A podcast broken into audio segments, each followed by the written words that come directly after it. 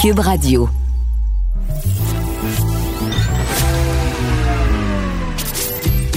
Caroline Saint-Hilaire. Caroline Saint-Hilaire. Un été pas comme les autres. Cube Radio. Bonjour, oui, c'est Caroline Saint-Hilaire. Dans vos oreilles, 5 août 2020. J'espère que vous allez bien en ce mercredi. Tout d'abord, vous me permettrez euh, d'offrir mes euh, sympathies, d'offrir mes pensées euh, à toute la communauté libanaise de Montréal, du Québec, du Canada et toutes mes pensées au peuple libanais. Durs moments, dures images aussi qu'on a vues depuis hier circuler. très moment difficile. donc, toutes mes pensées avec le peuple libanais. Toujours difficile ce genre d'épreuve-là. Euh, donc, on verra. On ne sait pas encore exactement la nature euh, de l'explosion. On en saura un petit peu plus, mais beaucoup de morts, beaucoup de blessés. On, on a dépassé le stade des 100 morts, on a dépassé le stade des 4000 blessés. C'est des chiffres, c'est derrière ces chiffres-là beaucoup, beaucoup de personnes. Alors, euh, mes plus profondes pensées. Je veux aussi répliquer, je fais pas souvent ça, mais des fois, il me fait bondir. Des fois, je suis d'accord et j'ose même partager ses chroniques. Et d'autres fois, il me fait bondir. Et ce matin, il m'a fait bondir, Richard Martineau, mon ami Richard Martineau, sur les femmes et sur le climat toxique dans les lieux de travail, parce que je l'attendais tellement, ce commentaire-là, parce que c'est vrai, il a raison de soulever que euh, les récentes nouvelles, on a vu quelques endroits où des femmes euh, à la tête de certaines organisations. Euh, euh, on a pu on a pu voir dans les nouvelles des climats toxiques dans certains endroits. Bon, je pense bien sûr au Musée des Beaux-Arts de Montréal, Julie Payette. bon, on peut faire la, la, longue liste. et bon, Richard disait, faisait certaines allégations, en tout cas certains raccourcis, disons ça comme ça, en disant, bon, les féministes veulent plus de femmes dans les postes stratégiques les féministes veulent plus de femmes dans les postes de pouvoir parce qu'elles sont meilleures. Euh, c'est peut-être une erreur parce que euh, on peut peut-être se poser la question. Il a été très habile aussi quand même, Richard. Il fait juste poser la question. Il n'arrive pas nécessairement à une conclusion. Pose la question à savoir est-ce que finalement les femmes euh, créent des climats plus toxiques au niveau de la gouvernance et alors, euh, je tiens à dire que tout d'abord, euh, c'est un fléau qui n'a pas de sexe, hein, que, on en voit chez les hommes, on en voit chez les femmes. Et je pense pas que, en tout cas, moi, je fais pas partie de ces féministes qui pensent que les femmes font mieux que les hommes. Au contraire, elles sont, euh, elles peuvent être bonnes, elles peuvent être très mauvaises, comme des hommes peuvent être très bons, comme ils peuvent être très mauvais. on veut plus de femmes dans les hautes fonctions, on veut plus de femmes dans des postes stratégiques parce que tout simplement, les femmes sont plus que 50% de la population. il me semble que ça devrait se refléter dans nos institutions. Et on devrait dénoncer chaque fois, que ce soit un homme, que ce soit une femme, des comportements qui sont euh, davantage euh, toxiques. Euh, je tiens à dire aussi, pendant la, pandémie, on a aussi vu, vu, puis ça, on n'en a pas parlé, Richard l'a pas mentionné, la plupart des pays qui ont bien géré euh, la pandémie, étaient des pays dirigés par des femmes. Euh, est-ce qu'elles sont meilleures? Non. Est-ce qu'elles sont moins bonnes? Non plus. On peut juste constater que des fois, des femmes sont capables de bons coups et elles sont aussi capables de mauvais coups. Et peut-être la réflexion qu'on devrait tous avoir, c'est que euh, peut-être que les, les, les, comportements chez les hommes, on parle pas nécessairement de climat toxique parce que quand un homme est en poste d'autorité, il incarne l'autorité et c'est ancré dans nos mœurs. En tout cas, je, je, nous invite tous à une réflexion et pas nécessairement tomber dans des conclusions trop rapides. Alors voilà, j'espère je, que mon collègue Richard ne m'en voudra pas d'avoir répliqué, mais des fois, des fois, il faut aussi euh, répliquer et euh, c'est pas nécessaire euh, que ça vienne toujours juste et uniquement de Martine Delvaux. Ça peut aussi venir de Caroline Saint-Hilaire et ça m'a fait plaisir et j'ai hâte de voir ce qu'elle en pense, ma bonne amie Varda Étienne. Le, commentaire de Varda Etienne, une vision pas comme les autres. Et elle est chroniqueuse, femme d'affaires, animatrice. Comment va-t-elle ce matin, la belle Varda Etienne? Elle va très bien, merci toi-même. Qu'est-ce que tu es sage, Caroline? Tu es vraiment vrai? sage. Oui. J'espère, j'espère que tout le monde écoute ça chez moi. Chère comtesse de l'esprit. Non, mais je suis d'accord avec toi. J'ai moi-même lu euh, Richard Martineau ce matin et, j'ai la même, j'ai eu la même réaction. Toi, je, je partage complètement tous les propos que tu as, émis. Et moi aussi, il m'arrive lorsque je lis Richard, il y a des moments où est-ce qu'il me fait sourire, il y a des moments où est-ce que je suis en parfait accord avec lui, puis il y a des moments où je fais hmm, Richard, pas sûr. Mais c'est la beauté de la chose. On est dans une société démocratique, les gens ont le droit Ah, de. bien sûr, bien sûr. Ben puis il faut donner ça à Richard. Il aime débattre et il Oui. prétend pas avoir toujours raison. Puis euh, donc, euh, c'est c'est tout à son honneur. Et cela étant dit, Varda, donc, euh, on a vu que certains artistes euh, sont en train de décrocher des réseaux sociaux, hein, que ce soit Christian Bégin, euh, il y a même la, la drag queen Mado, euh, Arnaud Soli, pardon, euh, qui, qui a été très, très présent sur Facebook pendant le confinement. Et là, sont en train de déserter les réseaux sociaux. Qu'est-ce qui se Oui. passe exactement? Mais écoute, il y a aussi P.A. Méthode, moi qui est un ami perso et qui a pris une pause euh, des réseaux sociaux. Ben écoute, alors on va parler d'Arnaud Soli parce que c'est de lui on- euh, qui a été cité ce matin dans, différents médias. Alors Arnaud Soli, qui était très très très actif sur les réseaux sociaux, surtout pendant la période de pandémie, et moi personnellement qui ai regardé certaines de ses capsules, ça m'a fait un grand bien parce que tu, tu te souviens Caroline, lorsque tu m'as approché pour participer euh, à, à ton émission, tu m'as dit, j'en avais été très flattée d'ailleurs, à quel point ça t'avait fait du bien, ça t'avait fait rire, ça t'a même aidé à sauver ton couple. Bon, ça, je mets un petit bémol là-dessus, là, mais bon, en tout Ben, cas, si, en si fait, le cas, je- j'en suis très honorée. En fait, sauver mon couple dans le sens que tu me faisais rire, euh, tu me faisais sortir un peu de, de, de ma zone, tout ça, de confort, tout ça. Et donc, veux, veux pas, quand tu ris, t'es heureuse, ben ça rejaillit sur vrai. ton couple. C'est, je te rassure, là, t'as pas dormi entre Maca et moi, il y a pas, y a- Merci t'as pas eu d'intervention divine. Non, mais c'est ça. Tu sais, avant qu'on se retrouve sur la page couverture du 7 jours pour dire Varda et maintenant la troisième roue du couple. Non, non, mais attends, Saint-Hilaire. Coteau. Non, je m'excuse. Tu es, tu es la comtesse de l'Estrie. Je suis la Bisba de Brossard. Ceci étant, Ceci étant, donc, alors comme Arnaud Soli l'a mentionné, lui, il a préféré euh, prendre une pause des, des médias sociaux parce qu'il considère, il, il a fait des vidéos virales, hein, des vidéos humoristiques, faut-il le mentionner, où il, a, où il, il dénonce les complotistes et les anti-masques. Bon, ces plateformes sont devenues complètement in- inadaptées au dialogue selon Arnaud, euh, Arnaud Soli. Il dit aussi que c'est devenu des espaces qui alimentent la haine au détriment de l'écoute. Et là où est-ce que petit- je respecte la position d'Arnaud Soli, mais où est-ce que je, je suis un peu en désaccord avec ce qu'il dit, c'est que lorsque tu es une personnalité publique, clairement, ton auditoire est beaucoup plus large que si tu es monsieur et madame tout le monde. Ça, c'est de un. Tu utilises les réseaux sociaux pourquoi exactement? Est-ce que tu le fais pour t'informer, pour informer les gens, pour les distraire, pour euh, susciter des débats, pour faire la promotion de, d'objets, d'articles, de. Tu sais, on, parlait de ça hier, on parlait d'influenceurs et des, et des blogueurs et des blogueuses. Mais il faut aussi s'attendre lorsqu'on a un vaste auditoire qui va avoir des gens qui vont être soit pour nos propos, soit contre nos propos, et ça va bien sûr susciter des débats. Ça va aussi inciter des gens qui, eux, manifestement, se servent de leur clavier en tout en- dans l'anonymat pour faire part de, euh, de leurs opinions. Il faut, par contre, euh, parce que moi je fais partie de ces gens-là, lorsque les gens sont en désaccord avec nous ou qu'ils nous insultent, il faut avoir une carapace. J'apprends rien à personne ici. Et c'est pas à chaque fois que quelqu'un émet un commentaire qui va à l'encontre de notre opinion ou qui nous fait euh, rager ou bondir qu'on doit nécessairement pogner les nerfs. Moi, je me dis, il y a une fonction qui s'appelle bloc. Et moi, quand les gens euh, m'énervent, ou, ou euh, c'est pas la simple question de m'énerver.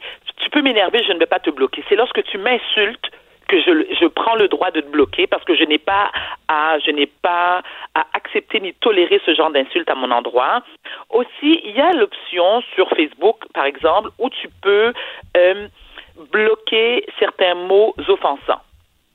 Donc, si quelqu'un fait un commentaire odieux ou un commentaire violent, ben si cette ce, cette, euh, ce commentaire-là est automatiquement euh, bloqué de ton, de ta, sous ta publication. Il prend une pause pourquoi? Est-ce qu'il le prend personnellement parce que il considère, et moi aussi j'ai déjà pensé ça, qu'il passe trop de temps sur les réseaux sociaux? Parce que, tu sais, Caroline, il faut se le dire, les réseaux sociaux, c'est une drogue. Moi, il y a des moments où je passe tellement de temps sur les réseaux sociaux que je me dis, ben voyons, Varda, t'as une vie, là. Va faire un souper, va prendre une marche, euh, fais plus de lecture, euh, concentre-toi, hein, consacre ton temps à des choses qui sont beaucoup plus productives. Parce que c'est ça, C'est ça aussi les réseaux sociaux. C'est que on passe énormément de temps. Euh, ce que les gens disent, ce qu'ils écrivent nous affecte profondément. Euh, il faut comprendre la raison pour laquelle on le fait. Il faut utiliser, selon moi, à mon humble avis, les réseaux sociaux à petite dose et pas en faire. C'est pas un emploi à temps plein. Tu peux pas passer 8, 10, 12 heures sur les réseaux sociaux, à moins que ce soit ta, ta, ta, ta principale source de revenus. Sinon, je veux dire, il y a un problème. Moi, je considère que c'est un problème. Donc, euh, oui, vas-y, je t'en prie. Non, non, non, je te laisse finir. Donc, alors, il faut savoir la raison et le besoin qu'on tente de combler en allant sur les réseaux sociaux. C'est pas si sérieux que ça. On s'entend là? Je veux dire, moi quand je l'ai fait et j'étais très très active durant la pendant la période de la pandémie, c'est parce que de un, je le faisais égoïstement pour moi, pour me distraire.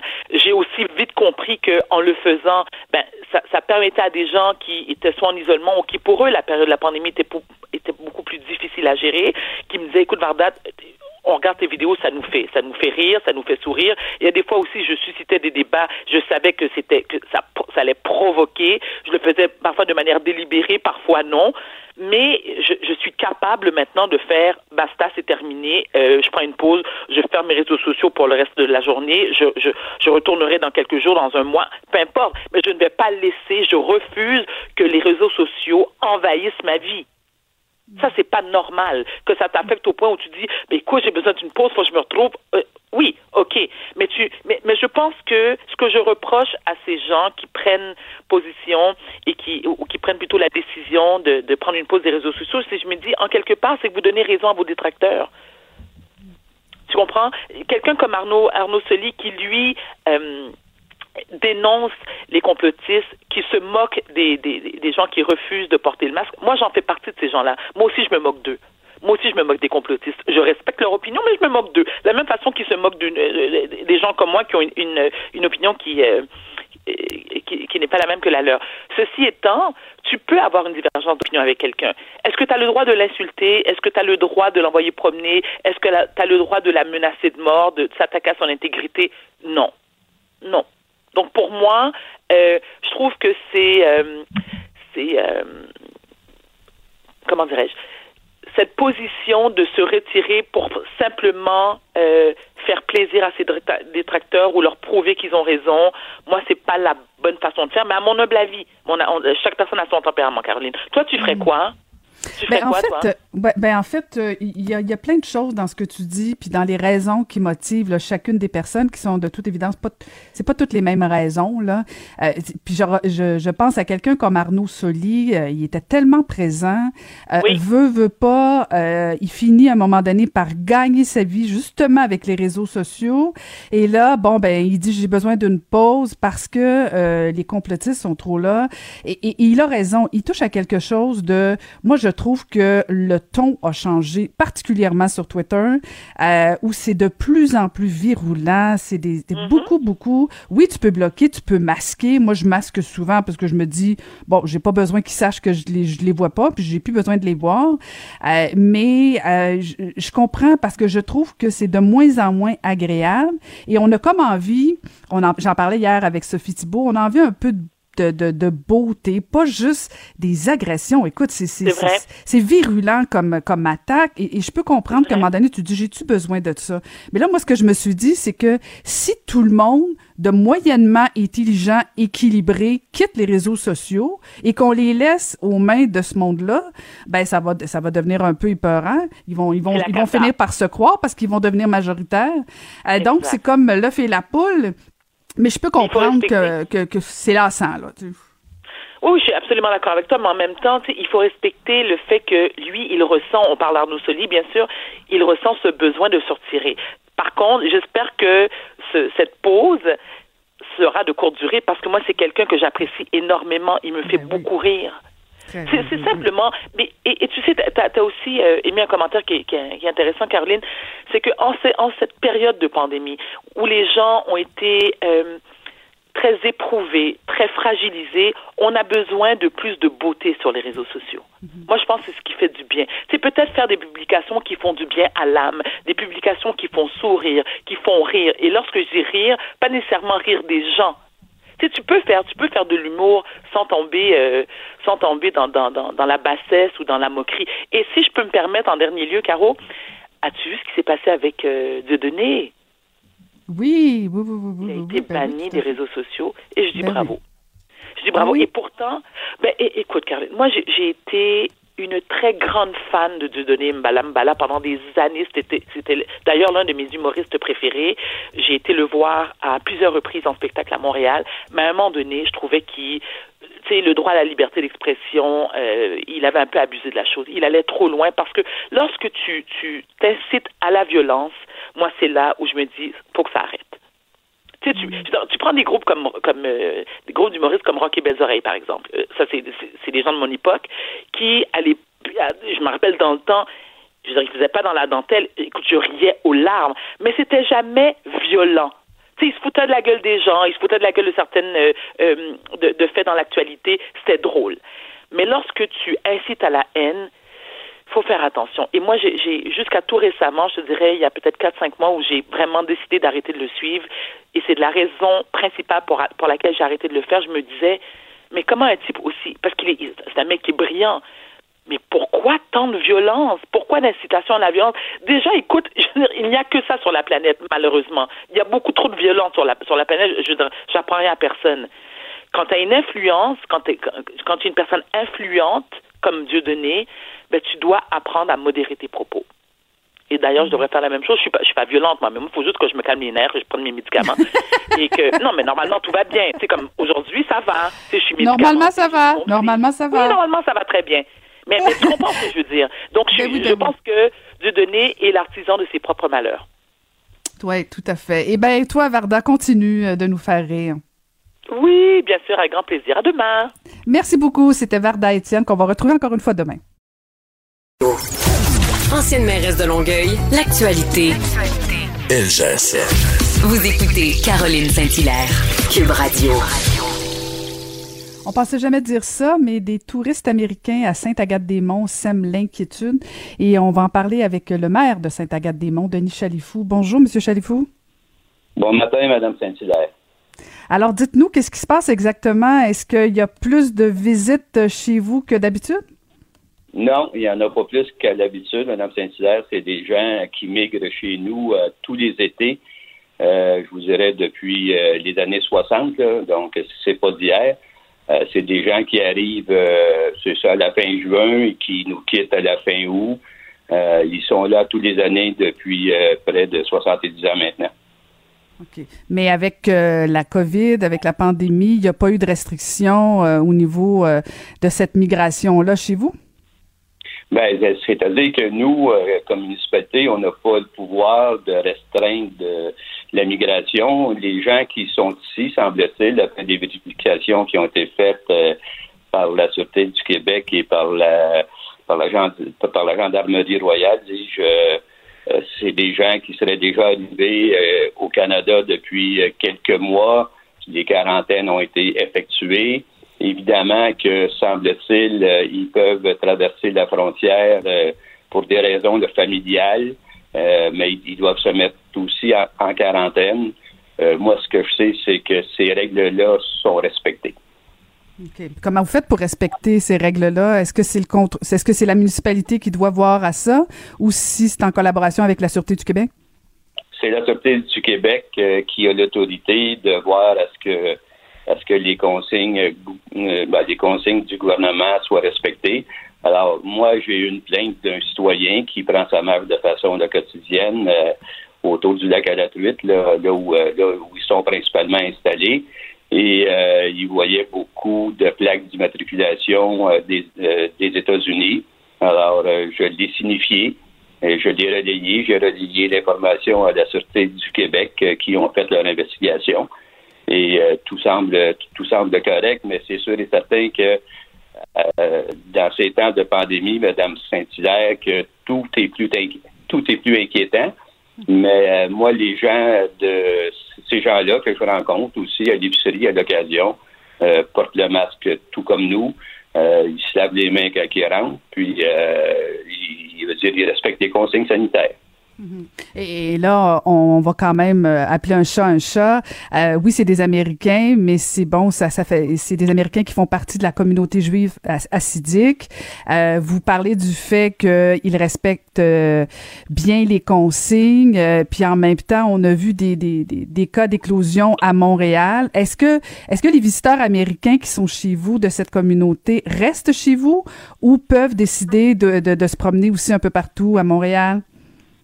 Est-ce qu'ils ont des, Ah, ben, est-ce qu'ils ont des visas pour un long terme? Est-ce que vous, vous avez plus d'informations? Non, ça, je peux pas vous dire. Là. Je sais qu'ils ont beaucoup de familles, euh, principalement euh, dans Outremont, à Montréal et dans, et de la, et. Euh, Il y a beaucoup de plaques du Québec qui sont là aussi. Puis c'est des gens, c'est des Américains, effectivement. Euh, ils sont pas tous issus de la communauté acidique, là, je dois dire. Euh, Peut-être 75% sont de la communauté acidique, mais il y a, euh, d'autres euh, juifs de la communauté qui n'en font pas partie.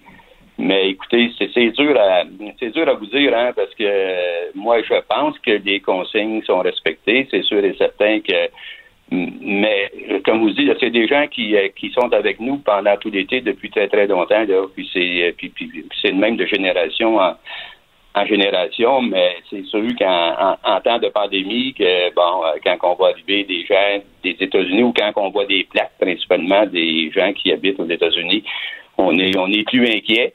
Mais comme vous dites, des investigations ont été faites par la Sûreté du Québec et la Gendarmerie royale, puis tout semble correct. Vous parlez du fait qu'ils viennent à chaque année, que c'est pas la première année, c'est pas une nouveauté. Euh, comment réagit la, la, la population? Parce que bon, vous, vous êtes le maire de Sainte-Agathe-des-Monts et c'est à cette population-là que vous devez rendre des comptes. Euh, Est-ce que en gestion de pandémie actuellement, vous sentez que vos citoyens réagissent plutôt mal ou sont quand même euh, confortables? Ben, euh, je vous dirais qu'ils sont inquiets. Est-ce qu'ils réagissent mal? Je ne crois pas. Euh, mais ils sont plutôt inquiets de voir euh, arriver ces gens-là qui habitent pas avec nous, euh, comme on dit à l'année longue, là, mais qui viennent passer l'été, même si on les, même s'ils sont ici à tous les étés depuis très très longtemps. Euh, ils sont, ils sont visibles. Hein? Euh, et on, on, on passe pas à côté. Euh, donc, euh, c'est sûr et certain. Je dirais pas qu'ils sont mal à l'aise, ils sont, ils sont inquiets. Et euh, je, je pense que des fois, quand ils fréquentent l'épicerie comme moi ou ailleurs, là, des pharmacies, puis qu'ils les voient avec les masques, ça peut les rassurer, mais évidemment qu'il y a de l'inquiétude. Et, et j'imagine que bon, ils parlent pas français puisque ce sont des Américains. Euh, Est-ce qu'ils sont en visite chez de la famille chez vous ou si c'est des gens qui font des locations dans des, euh, des habitations de votre ville? Non, c'est des gens qui sont en visite, là, ils ont leur euh, ils ont tous leur chalet. Pour, la plupart, c'est des chalets qui sont non hivernisés, donc ils viennent passer ils viennent passer l'été, on les voit pas on les voit pas en d'autres temps de l'année. Euh, mais c'est des gens qui viennent chez nous depuis des années, euh, des, dizaines d'années. Comme, comme je vous disais, c'est de génération en génération. Euh, mais évidemment qu'à tous les étés, il y a des plaques euh, qui, euh, qui viennent des États-Unis. C'est de la visite, là, probablement. Euh, comme vous euh, semble-t-il qu'ils peuvent venir pour des motifs pour des motifs familiaux, venir rendre visite à leur, à leur conjoint, à, leur- à leurs enfants, à leur époux. bon. Euh, mais moi, et, moi, je ne je suis pas je suis pas un policier là. Euh, je, on les réfère à ceux qui sont à ceux qui sont supposés faire respecter la loi et c'est la Sûreté du Québec. Là, je vais poser une question au maire. Est-ce que le maire est content d'avoir de la visite comme ça? Est-ce que c'est bon pour l'économie ou vous en seriez passé cette année? là? Mettons que je poserai la question juste entre vous puis moi. Là. Ouais, ouais, mettons, mais c'est parce qu'on n'est pas juste entre, entre vous et, entre vous et moi. Mais euh, c'est sûr et certain que euh, si, ces gens-là ne seraient pas venus chez nous cet été, évidemment que ma population serait moins inquiète. Mais euh, écoutez, euh, ils sont ils sont dans la légalité. À moins que la SQ découvre qu'il y a des gens qui sont ici qui, et, que leur présence n'est pas légale au pays. Alors, c'est à eux à faire, à faire travail, puis, puis, puis retourner à la maison. Très habile politiquement, mais je, je, je sens bien que vous auriez aimé passer un tour, mais je comprends que vous marchez sur des œufs et que c'est surtout pas de votre, ju- votre juridiction à savoir qui peut rentrer au pays ou pas. Merci infiniment de nous avoir parlé, Monsieur le maire. J'ai presque autant d'expérience que vous. oui, mais moi, j'en suis sortie vivante. ouais, ben, moi, ben, moi aussi, ça sent bien. ah bon, ben excellent. Ben, bonne fin de mandat, M. Chalifou. Merci beaucoup. Merci, Mme Saint-Hilaire. Au revoir. merci. C'était Denis Chalifou, le maire de Sainte-Agathe-des-Monts. Caroline Saint-Hilaire. Le divertissement radio de vos vacances. Cube Radio. Il est chroniqueur au Journal de Montréal et au Journal de Québec. Claude Villeneuve, bonjour. Bonjour, Caroline. Alors, euh, tu veux revenir sur l'explosion hier à Beyrouth. Hein? C'est, euh, c'est quand même pas rien ce qui s'est passé, non seulement euh, pour, pour les gens de là-bas, mais aussi pour la communauté libanaise au Québec, qui est très, très importante. Mais écoute, quelle histoire triste et choquante. Hein? On a vu les images, là, ça, donne froid dans le dos, là, cette explosion-là qui, qui, a balayé, bon, en partant du port de Beyrouth, une partie importante de la ville, littéralement, des gens qui disent que leur ville est détruite. c'est dur de, à distance l'ampleur des, dégâts. Juste rapidement, là, euh, ce qui a explosé dans le port de, de Beyrouth, là, du nitrate d'ammonium, c'est le, même composé qui a été utilisé lors des, des, attentats d'Oklahoma City en 94, là, et Breivik là, également en Norvège, qui avait fait exploser un camion devant le bureau du premier ministre. C'est une substance excessivement explosive. Si vous connaissez des cultivateurs, informez-vous, c'est utilisé comme engrais.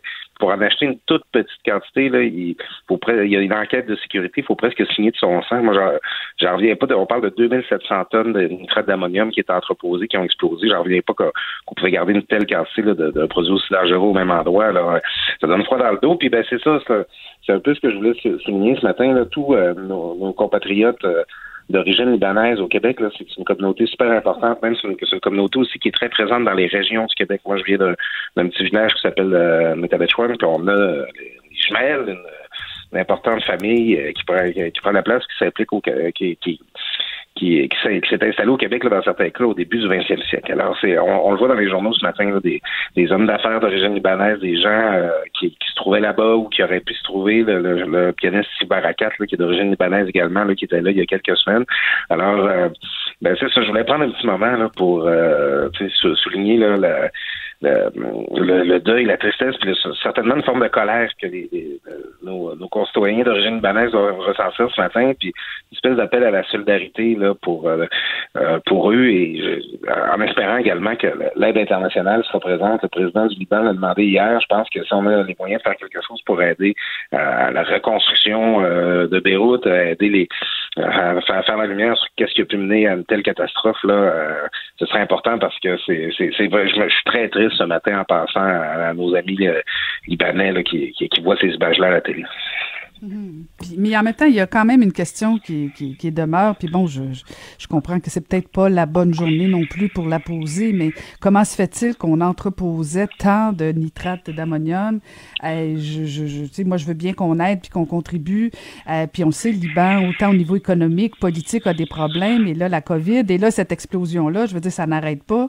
Mais il va falloir qu'on ose la poser, la question, à un moment donné. Là, non, tu trouves pas? Ça n'a aucun sens. Ça n'a aucun sens que 2700 tonnes de produits aussi dangereux là, étaient entreposés au même endroit. On dit que ça, remonte peut-être à 2014. de, ça avait presque été oublié là, on dirait.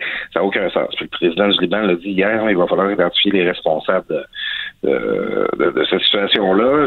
ma compréhension, c'est qu'on parle pas d'origine criminelle, de, euh, d'intention terroriste. Il semble plus que ce soit euh, le fruit de la négligence, mais effectivement, c'est euh, puis s'il y a d'autres pays dans le monde où il y a une telle concentration de tels produits quelque part, mm-hmm. il, faut s'en occuper parce que ça n'a aucun sens là. Euh, c'est un accident qui cherche un moyen d'arriver, manifestement. Oui, tout à fait, tout à fait. Bon, bien, bien résumé, Claude. Écoute, du côté ici de l'Assemblée nationale à Québec, euh, la pression s'accentue sur Jean-François Roberge, le ministre de l'Éducation. Oui, effectivement, euh, peut-être que certains auditeurs l'auront lu. J'ai fait un papier là-dessus dans le journal dimanche. Euh, depuis ce temps-là, les événements continuent de, se développer. Très rapidement, c'est que euh, le ministre de l'Éducation a présenté en juin son plan pour la réouverture des écoles. On sait que les, écoles à l'extérieur du Grand Montréal ont rouvert en mai euh, et euh, on avait attendu à Montréal, compte tenu de la situation de propagation de, de, la COVID-19. Alors, on a présenté en juin un plan qui semble avoir, d'une part, est passé complètement inaperçu. D'autre part, euh, qui était incomplet. Euh, on, parle de ce qu'on a convenu, c'est de rouvrir les écoles en regroupant les classes à, temps plein avec les mêmes effectifs qu'actuellement, en regroupant les élèves dans des groupes de six personnes, des espèces de bulles devront être séparées elles-mêmes d'un mètre les unes des autres. Euh, mais c'est ça, il y, a encore beaucoup de questions qui se posent. là, c'est ça. depuis, depuis la semaine dernière, puis encore plus cette semaine, on sent une certaine grogne qui vient du milieu de l'éducation qui veut se préparer pour cette rentrée-là. Qu'on n'a rien prévu euh, encore en matière à ce que les étudiants devront être masqués. présentement, euh, comme c'est prévu, un élève va pouvoir euh, sortir de l'école, aller s'acheter un paquet de gomme au dépanneur en face, puis euh, il va falloir qu'il mette son masque, mais au moment de revenir à, l'école, il va pouvoir l'enlever. Des, des, des, jeunes, des élèves qui vont passer des journées confinées dans la même classe avec un enseignant, alors ça fait un bon foyer de propagation. on traîne un peu les pieds, on, on a l'impression du côté du, cabinet du ministre. moi, les indications que j'ai eues, c'est qu'on n'avait absolument pas l'intention de présenter un nouveau plan ou de présenter des amendements, de s'adapter à des... Bon, compte en juin, la la situation a eu le temps d'évoluer beaucoup depuis ce temps-là. Finalement, c'est le directeur de la santé publique leur a dit qu'il y avait un nouveau plan qui s'en venait. Christian Dubé, le ministre de la Santé, a dit que ça avait toujours été prévu comme ça, qu'il y aurait un nouveau, une mise à jour qui serait présentée. Mais euh, présentement, tout le monde se demande où se trouve le ministre de l'Éducation présentement parce que lui, on ne l'a pas encore entendu en la rentrée. Ben, en même temps, bon, je, suis toujours, je suis toujours embêtée, Claude, parce que tu le sais, tu as été dans un gouvernement euh, qui soit silencieux actuellement. Bon, il peut y avoir, euh, il peut y avoir une raison de vacances. Il peut y avoir aussi une attente. Je me fais l'avocate du diable. On, on, pourra démolir mes arguments par la suite si tu veux.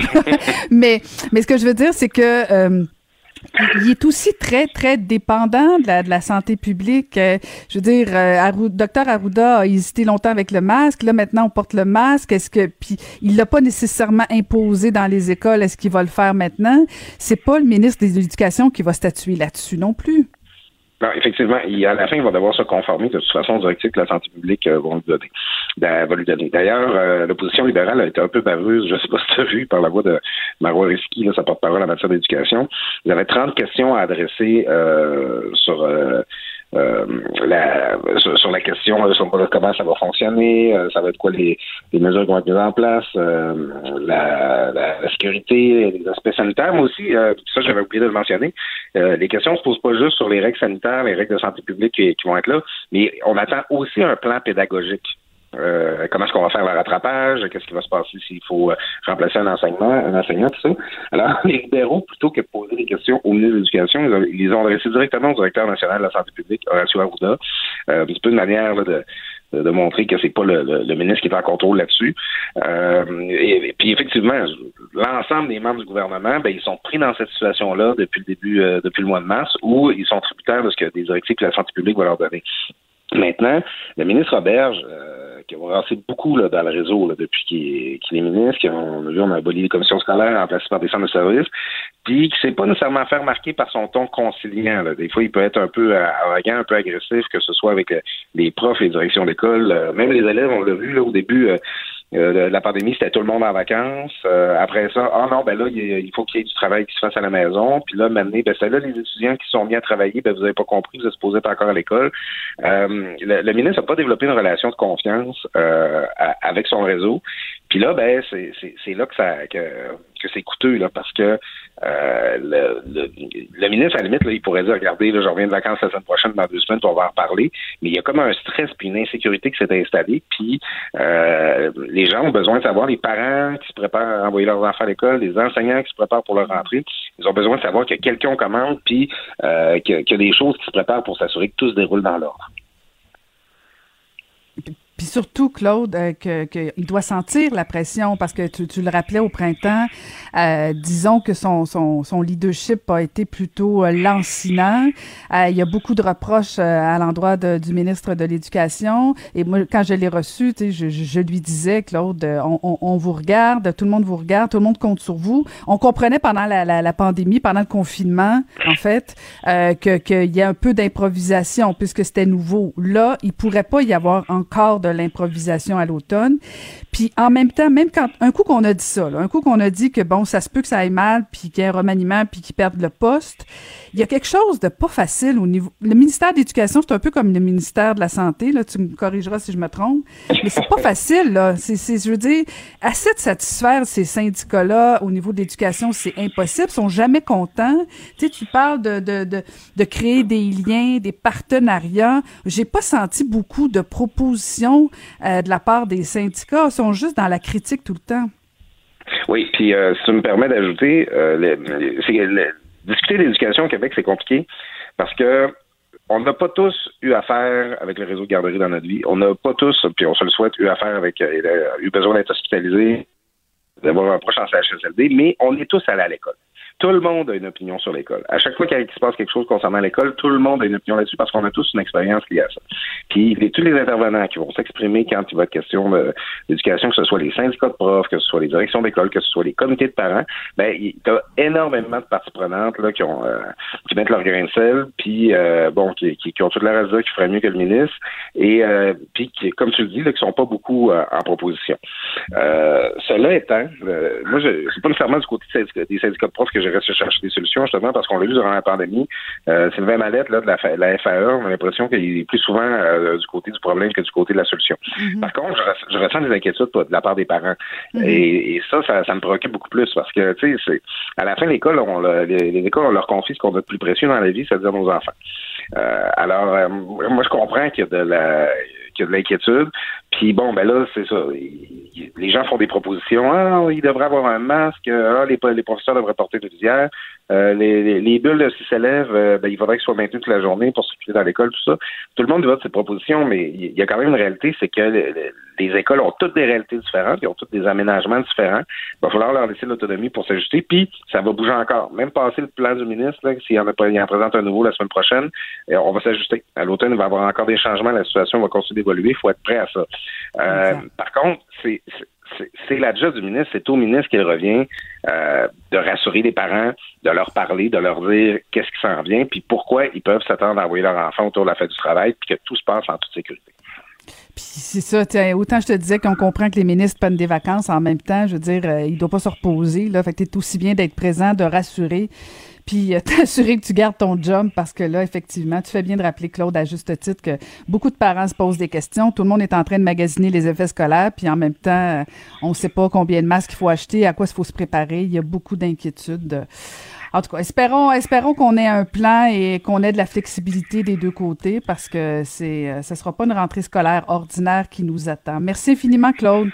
Merci, Caroline. À bientôt. À bientôt. C'était Claude Villeneuve, le chroniqueur au Journal de Québec et au Journal de Montréal. Caroline Saint-Hilaire. Elle a des antennes partout dans les coulisses de la politique. Cube Radio. Un été pas comme les autres. Deloitte Canada publie un rapport lançant un avertissement très important, un avertissement face à la nécessité de réagir à la crise humaine en évaluant le fardeau mental à long terme possible associé à la pandémie de la COVID-19 au Canada. Et on va en parler avec le directeur principal service conseil en économie de chez euh, Deloitte Canada, Mathieu Laberge. Bonjour, Monsieur Laberge. Bonjour, Madame Saint-Hilaire. Alors, si vous pouviez nous résumer en gros euh, les chiffres de, votre rapport, euh, quels sont les chiffres qui sont les plus parlants selon vous? Bien, en fait, dans le cadre du rapport, on a principalement regardé les impacts euh, sur, sur les volumes de, de soins nécessaires en santé mentale parce que c'est la donnée qui était disponible à ce moment-ci. Il y a d'autres impacts humains dont on pourra parler, mais en termes de santé mentale, ce qu'on voit, c'est qu'il pourrait y avoir une, une augmentation jusqu'à trois, presque trois fois le nombre de visites à un professionnel de la santé mentale et jusqu'à 20% plus de prescriptions d'antidépresseurs dans les euh, mois et les années à venir. C'est majeur, ça, comme, euh, comme implication, parce qu'on on, l'avait vu, bon, après, euh, après la crise sanitaire, la crise économique, on, déjà, on pouvait anticiper euh, des problèmes au niveau psychologique, au niveau de santé mentale, mais là, les chiffres que vous dévoilez ce matin dans votre rapport, c'est assez concluant, et dans le fond, ce que vous dites, c'est qu'il faut s'y préparer, là. Absolument, et je pense que vous l'avez dit, euh, les, euh, les récessions, les crises économiques mettent un fardeau euh, de stress sur, sur les individus, les désastres naturels ou pandémiques également, mais la combinaison des deux dans ce cas-ci fait en sorte que le, le, fardeau d'anxiété, le poids mental, le stress que les, les Canadiens, les Canadiennes, les Québécois, les Québécoises ont à vivre est particulièrement important. Puis il faut se préparer face à ça. Hein. La pandémie nous a surpris, la crise économique nous a déstabilisés, mais celle-là, on la voit venir. Et ça, ça veut dire, par exemple, les réseaux gouvernementaux comme les écoles et les garderies, c'est un milieu particulièrement propice à identifier pas seulement les enfants qui sont à risque, mais aussi l'ensemble de l'écosystème familial. Quand on a accès à un enfant, on a accès à ses parents. Alors, euh, c'est des réseaux euh, qui sont euh, en première ligne pour identifier les, les personnes, les familles qui sont à risque, puis les référer aux bonnes ressources euh, que ce soit du réseau public ou du réseau privé, euh, pour avoir les, les, pour répondre à leurs besoins euh, de support en santé mentale d'autres chiffres de, ce rapport et je, je, déclare mon, mon intérêt. Euh, et c'est des chiffres qui, qui, font, qui, font, qui font peur aussi parce que 68% des personnes qui ont perdu leur emploi sont des femmes et vous parlez même potentiellement d'une récession au féminin. Oui, ben en, fait, je pense que ça a été le, le grand constat marquant de, de l'étude aussi à, propos des populations vulnérables, c'est une euh, condition, une, une, situation qui impacte particulièrement les femmes. il faut garder ça en tête. Il faut faire attention. Il y a trois fois plus, parmi les pertes d'emploi de la, récession actuelle, il y a trois fois plus euh, proportionnellement de femmes qu'en 2008-2009. Donc 68 versus 18% Les femmes sont aussi, particulièrement les mères monoparentales, plus à risque de bas revenus. Et dans les sondages de Statistique Canada, soit les sondages réguliers ou même les sondages liés à la pandémie, les femmes sont plus susceptibles de déclarer des, des, euh, des besoins de support en santé mentale et plus susceptibles que les hommes de déclarer que leurs besoins ne sont que partiellement ou pas du tout rencontrés. Alors, il faut avoir une bonne pensée pour, euh, pour euh, nos amis, nos, membres de la famille, nos collègues féminins qui, qui ont besoin de notre aide présentement. Je pense qu'on peut faire mieux qu'une bonne pensée entre vous et moi, mais euh, ce sera. C'est pas notre sort à, vous et moi, je comprends bien ça. Euh, mais, mais dans votre rapport, parce que bon, vous faites référence au fait que euh, des femmes perdent leur emploi, sont plus nombreuses à perdre leur emploi, et à l'inverse, on a aussi vu pendant la pandémie que les, les, services essentiels, que ce soit les préposés aux bénéficiaires, les infirmières, sont beaucoup des femmes aussi. ça n'empêche pas qu'elles peuvent se retrouver elles aussi dans la, problématique de la santé mentale en plus. Oh, absolument. Dans, un cas comme dans l'autre, quand on perd notre emploi, puis il y a, y a, proportionnellement plus de femmes qui perdent leur emploi dans la, la récession actuelle, essentiellement parce que l'industrie des services est plus touchée. C'est une industrie où les salaires sont plus bas, mais aussi où il y a une surreprésentation des, femmes dans, les employés. Alors, d'un côté, il y a le stress financier, le stress d'être isolé. De l'autre côté, il y a aussi le, le, stress puis le, le, poids mental d'être en première ligne, puis de répondre à ça, puis de pas savoir si on va rentrer à la maison euh, porteur du virus puis contaminer l'ensemble de sa famille. Dans les deux cas, euh, puis vous avez bien raison, ça doit aller au-delà de la bonne pensée. Il faut soutenir nos, nos, euh, nos amis, nos, nos, collègues féminines qui, euh, qui, qui font face à, à, à une charge mentale extrêmement lourde dans la situation actuelle. Mhm. Est-ce que est-ce que c'est une responsabilité euh, puis là je dépasse un peu peut-être euh, votre étude, votre rapport mais je me permets quand même euh, est-ce que est-ce que ça revient aux employeurs cette ce soutien-là ou davantage au gouvernement? Tout le monde doit mettre la, main à la pâte pour soutenir. Hein. Je pense que vous avez mentionné les employeurs, absolument. Il y a un rôle à jouer, euh, que ce soit d'abord en, regardant la flexibilité qu'on peut fournir pour faire face à la situation. On n'a pas, il n'y a pas une bonne façon ou une façon unique de faire face à la situation. Il y a autant de, de façons d'y faire face qu'il y a d'humains. Hein? Puis euh, on se cachera pas encore là sur le, le thème de, de du, du, fardeau que ça a pour les femmes. Dans la littérature, on voit bien que les femmes, quand les enfants restent à la maison, sont plus susceptibles que rester, de rester à la maison aussi que les hommes. Alors, il faut pas se le cacher, ça a un impact ça aussi. Euh, donc, voir quelle flexibilité les employeurs peuvent, offrir, c'est même une opportunité pour les employeurs d'engager dans la discussion, de savoir est-ce que le niveau de, de, support et de bénéfices qu'on offre est adéquat? Est-ce que ce sont les bons bénéfices? Est-ce qu'on doit en offrir plus? Puis si c'est le cas, ben le considérer très sérieusement. C'est une situation qui est unique, qui demande des, des, solutions uniques et tout le monde doit mettre la, main à la pâte, employeur comme gouvernement. Vous, euh, vous avez analysé les deux événements qui ont eu une forte incidence là, sur la santé mentale, que ce soit les récessions de 90-2008.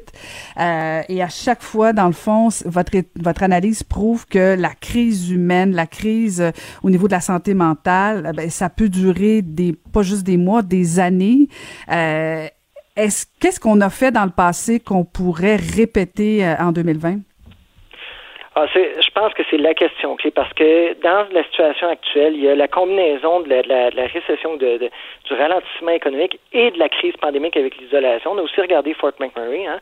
Euh, puis ce qu'on voit, c'est essentiellement ce que vous avez dit durant la récession ou, ou pendant le, le, le, désastre naturel ou pandémique, le, le, nombre de le volume de personnes qui ont besoin de support de santé mentale sont euh, euh, augmente rapidement, mais mais redescend pas. Dans, dans les données qu'on voit, euh, entre autres pour Fort, McMurray, euh, depuis 2016, il n'y a pas eu de retour à la normale de pré-désastre. Puis dans le cas des récessions, ben, la part du, du taux du taux de chômage de long terme demeure élevée pendant des années. On parle de 2 à 5 ans ici. Euh, donc, euh, donc, je pense qu'il y a des choses à apprendre. Faut, euh, faut tabler sur l'identification très tôt des, des, des, des, populations qui sont à risque.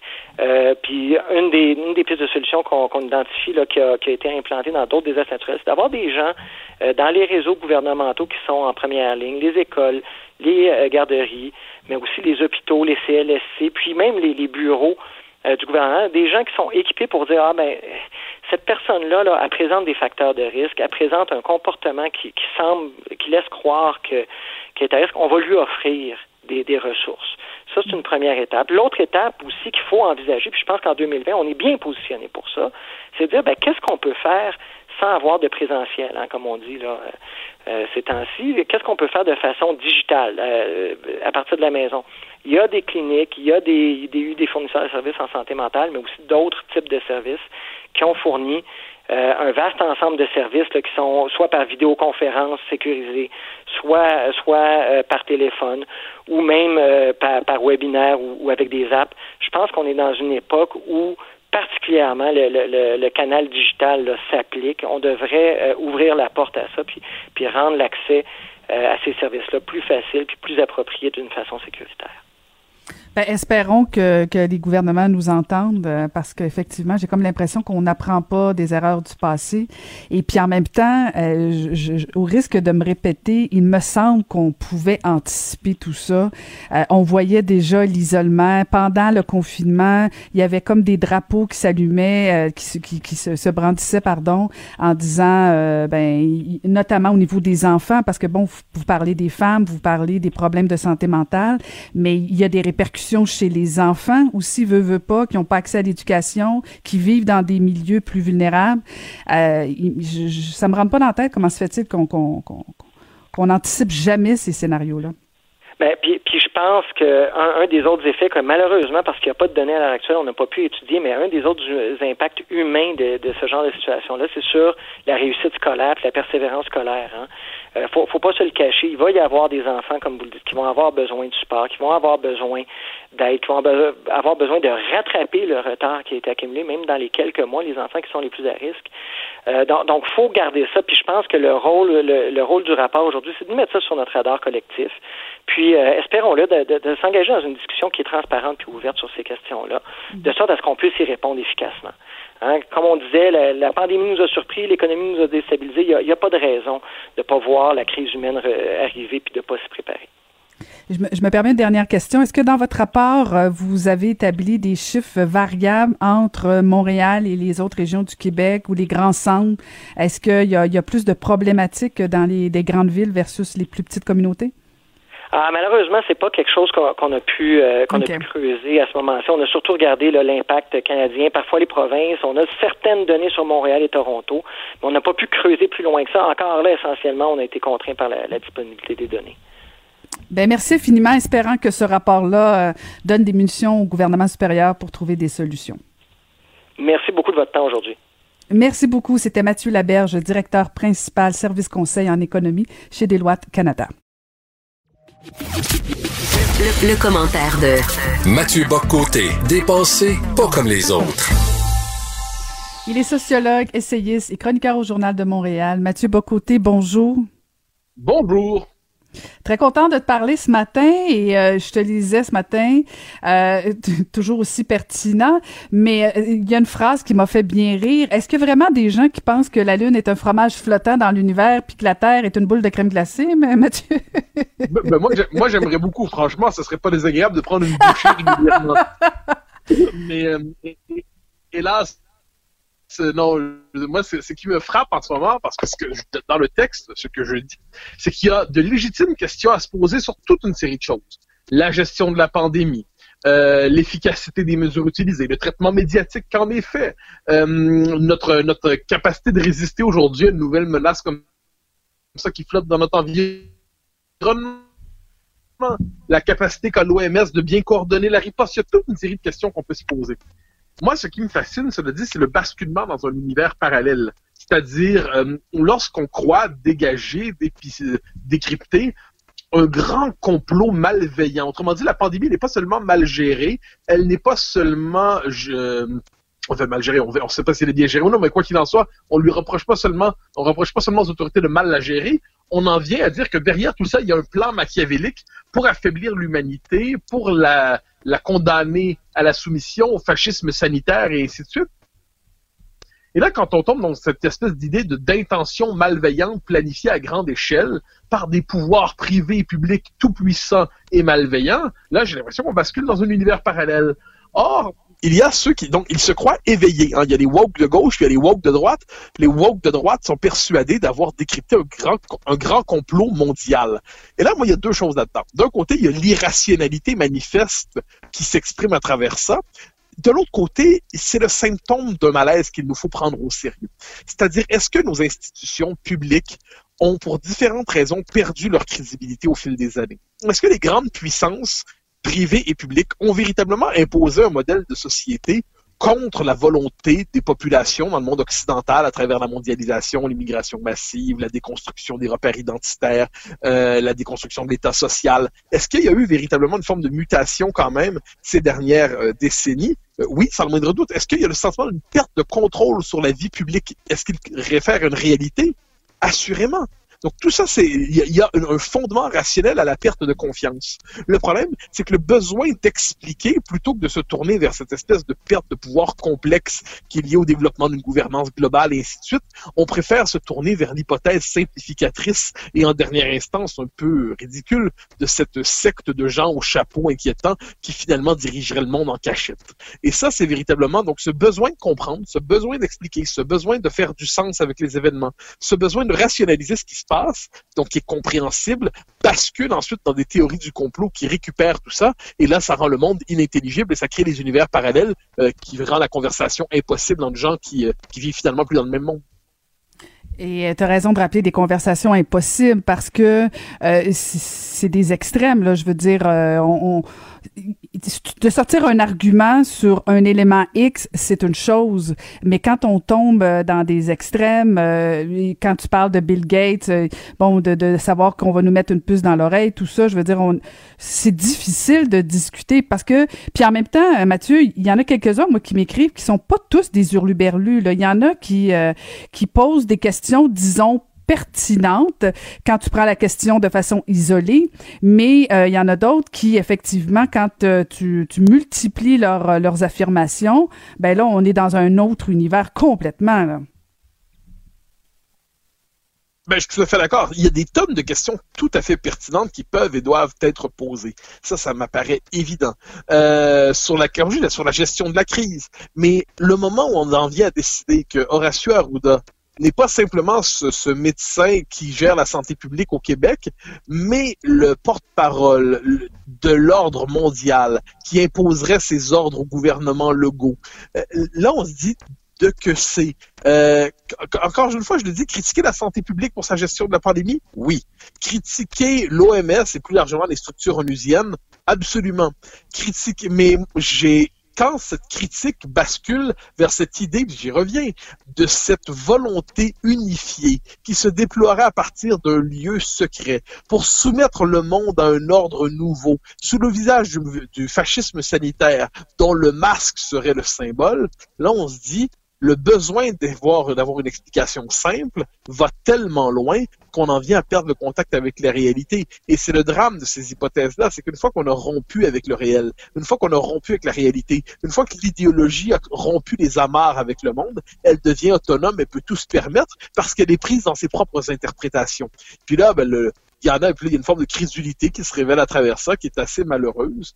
Et avec une forme d'intolérance aussi. Parce que dès qu'on ne reprend pas ce discours, on est alors accusé d'être un vendu au système, d'être, euh, de s'être soumis, de suivre le troupeau de moutons. Et là, on se dit, mais il n'y a aucune conversation possible. Et là, je, je le redis, il ne faut pas mépriser, loin de là, ceux qui posent des questions, ceux qui s'inquiètent de, cette, de, de la gestion. Moi, l'enjeu n'est pas là il faut, cela dit, critiquer sévèrement ceux qui nous proposent justement de basculer dans un monde parallèle qui a peu de contact avec le réel. Et là, c'est les conditions même de la conversation publique qu'il faut restaurer. Disons qu'elle est fragilisée. Tout à fait d'accord, euh, Mathieu. J'espère qu'on aura une meilleure connexion demain, mais merci beaucoup de nous avoir parlé ce matin. Au grand plaisir, au revoir. Euh, C'était Mathieu Bocoté euh, que vous pouvez lire dans le Journal de Montréal.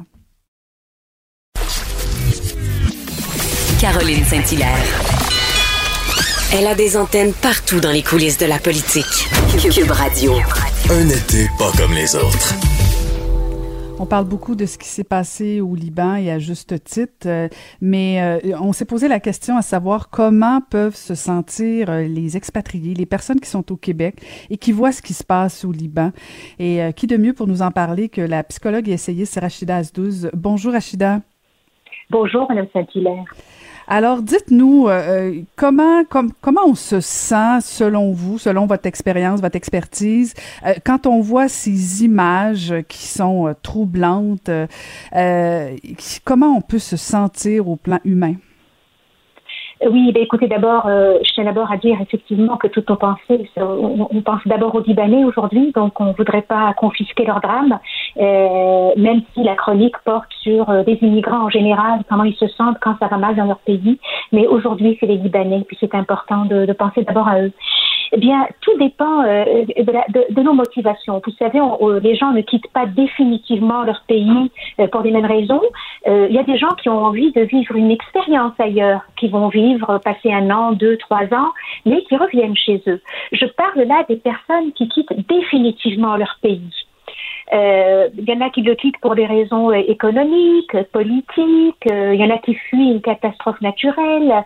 il y en a qui veulent juste s'épanouir sur le plan personnel. Il y a des motivations amoureuses. On suit un être cher.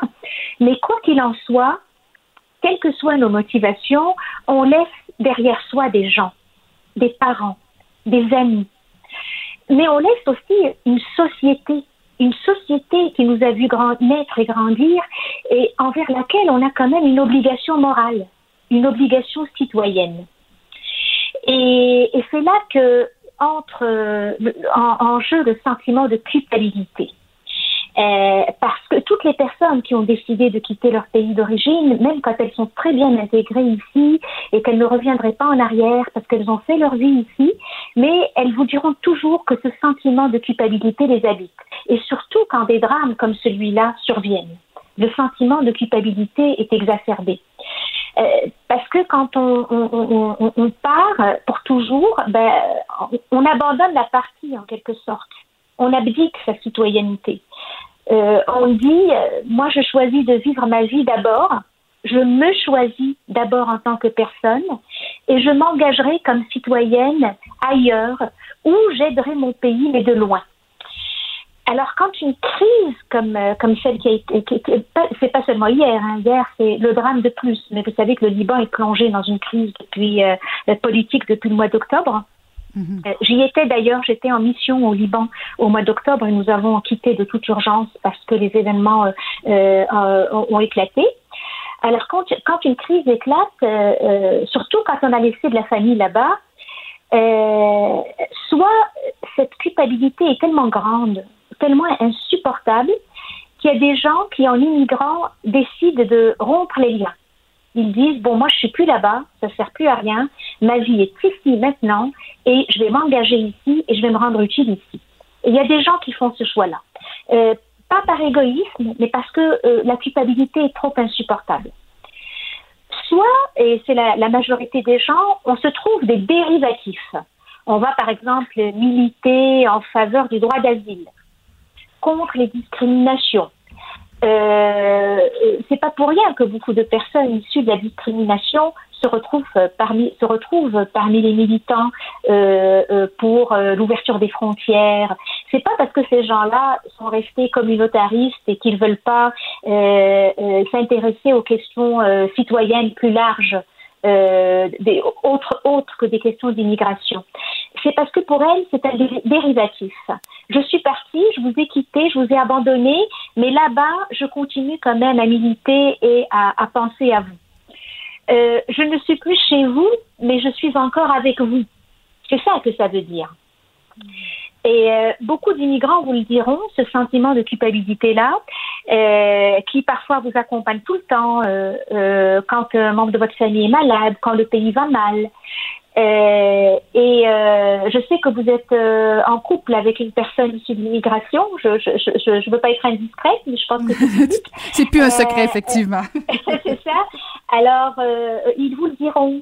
quand on est malade, on ne parle pas de nos maladies euh, parce qu'on ne peut pas les inquiéter et parce qu'on se dit ben euh, euh je, je, suis liée par un devoir de, de co-présence.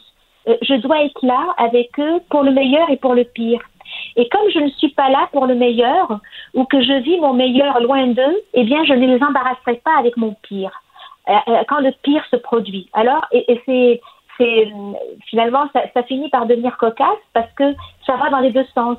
Nos familles ne nous disent pas toujours quand il leur arrive quelque chose de mauvais et on ne leur dit pas toujours. Alors ça devient un peu euh, ridicule parce que tout va très bien. On se parle et tout va très bien dans le meilleur des mondes.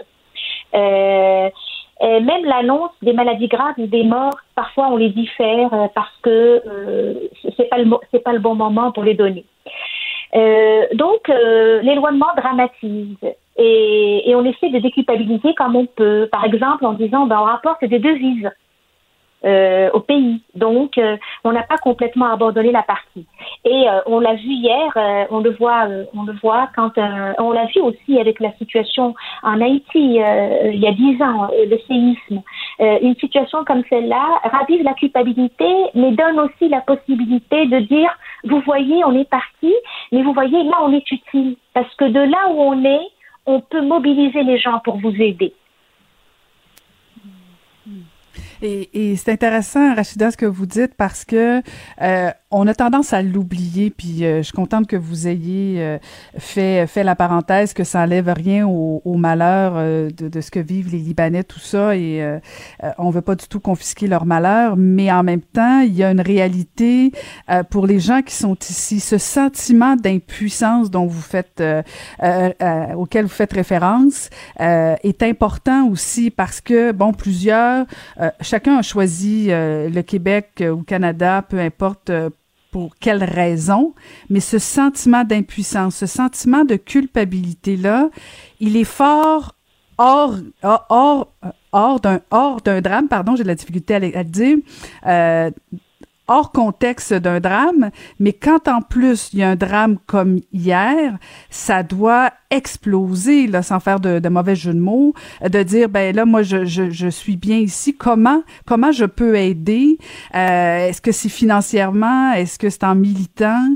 Euh, Ça doit être majeur le sentiment d'impuissance quand les drames sont aussi graves que celui d'hier. Ah oui, et puis aussi en disant je ne veux pas refermer la porte derrière moi, donc c'est sûr qu'on a envie, on a envie que tous les Libanais qui vont mal viennent ici, pas seulement les personnes privilégiées et nantis qui ont des passeports et de l'argent. On veut aussi que des gens qui n'ont rien, qui n'ont, et surtout des gens qui n'ont rien puissent aussi se voir euh, ouvrir les frontières. C'est aussi une façon de, de, de, d'être là pour eux, de dire nous on vous a pas oublié, on, on sait ce qui se passe dans nos pays d'origine et on sait que parfois quand le malheur frappe encore une fois, ce sont les plus nantis qui s'en sortent plus facilement. Euh, et il y a un autre, il y a la culpabilité, mais il y a autre chose, Madame Saint-Hilaire, et, ça, c'est parfois, ça, parfois, ça provoque des tensions ou des malentendus avec nos concitoyens natifs. Euh, c'est euh, la conception qu'on peut avoir de la résilience. Vous savez, aujourd'hui, la résilience, c'est un mot qu'on utilise parfois à tort et à travers, parfois même de manière indécente, pour tout et pour rien. Et c'est sûr que quand on, on, on a, on a euh, constamment sous les yeux euh, euh, des gens, de nos familles, de nos amis qui, qui, qui, vivent ailleurs et qu'on a ça sous les yeux en situation de crise comme celle-là ou même dans la vie de tous les jours, on n'a pas la même conception de la résilience. Regardez ce qui arrive aux Libanais, ça fait 45 ans ils n'ont pas eu beaucoup de répit depuis euh, la guerre civile en 1975. Euh, euh, et on entend et dans ce cas-là, la résilience, c'est une résilience quand même qui force l'admiration. Et, et, comme depuis quelque temps, on a tendance ici, sans rien enlever aux souffrances des gens, là je pense que une souffrance est une souffrance, mais je pense que c'est pas indécent de dire que toutes les difficultés de la vie, et toutes les situations d'adversité auxquelles on fait face euh, et qu'on peut traverser dans notre existence ne tombent pas dans la catégorie de la résilience. Euh, il faut redonner au mot sa véritable signification. Et ça aussi, c'est un devoir qu'on a envers des personnes qui vivent dans, des pays euh, oubliés, qui souffrent, c'est de ne pas leur confisquer aussi, euh, de ne pas galvauder le terme résiliation. Et, parfois, quand on le dit à notre entourage, ils, ont l'impression qu'on leur dit, ben oui, on, distribue des certificats de, de, résilience, la bonne et la mauvaise. C'est pas ça du tout. On, on, on dit juste, euh, je sais pas, moi, regardez par exemple le Covid actuellement. Il y a des gens qui souffrent, il y a, y, y a, des situations épouvantables ici à Montréal. Mais quand on, on, on compare à ailleurs, ben ailleurs ils n'ont même pas l'aide gouvernementale. Et quand on dit euh, euh, une famille de cinq enfants enfermés dans un quatre et demi à Montréal, sans, sans climatisation, c'est affreux, c'est horrible. On ne devrait pas avoir ça dans un pays riche. Mais on sait que dans certains pays, c'est à 12, 13 ou 14 qui sont enfermés dans un quatre et demi. Et, je ne sais pas si vous me comprenez, c'est vraiment important. On n'est pas en train d'établir une hiérarchie, mais on est quand même en train de redonner au terme résilience sa véritable signification quand on dit ça. Euh, une, une, une, euh, une, drague lourde ou une, une, blague de mauvais goût dans un bar, c'est inacceptable. C'est une agression sexuelle. Mais c'est pas un viol de guerre. C'est juste ça que ces personnes-là disent quand elles vous disent attention à l'usage, euh, l'usage peut-être frivole du mot résilience. Et mhm. quand on, vous savez, le, le, le dramaturge Wajdi Mouawad l'a dit, il y a quelques années. Et il s'est fait attaquer par des chroniqueurs qui lui ont dit Ah, il nous fait la morale, il n'arrête pas de nous dire que nous, on ne sait pas ce que c'est que la souffrance, on ne sait pas ce que c'est que les drames. Mais pas du tout. Wajdi Mouawad était un enfant de la guerre et au moment où il a dit ça, euh, ça, se passait très mal au Liban et il ne faisait que exercer ce devoir moral euh, envers ses, citoyens d'origine, de nous rappeler à nous euh, dans notre confort relatif, parce que tout le monde n'est pas confortable, on en a tous autour de nous des gens qui souffrent ici, de pauvreté, de misère, de problèmes de santé mentale, mais il a juste voulu nous dire, coucou, n'oubliez pas qu'il y a des gens dont c'est le quotidien et en majorité. Euh, donc, il y a ça aussi. Euh, et, c'est important. Donc, la résilience, la culpabilité, mais je pense que, parce que je voudrais quand même finir aussi sur une note positive, mais aussi sur une note honnête. Ce qui est fascinant, euh, quand une situation comme celle-là se produit, vous savez, on parle beaucoup de racisme en ce moment au Québec, on parle beaucoup de discrimination, mais le Québec, les Québécois sont à leur meilleur dans des situations comme celle-là. Hier, il fallait circuler sur les réseaux sociaux euh, pour voir à quel point l'empathie euh, dominait, l'empathie, la solidarité. Les gens disaient où est-ce qu'on peut donner, euh, à qui on peut s'adresser?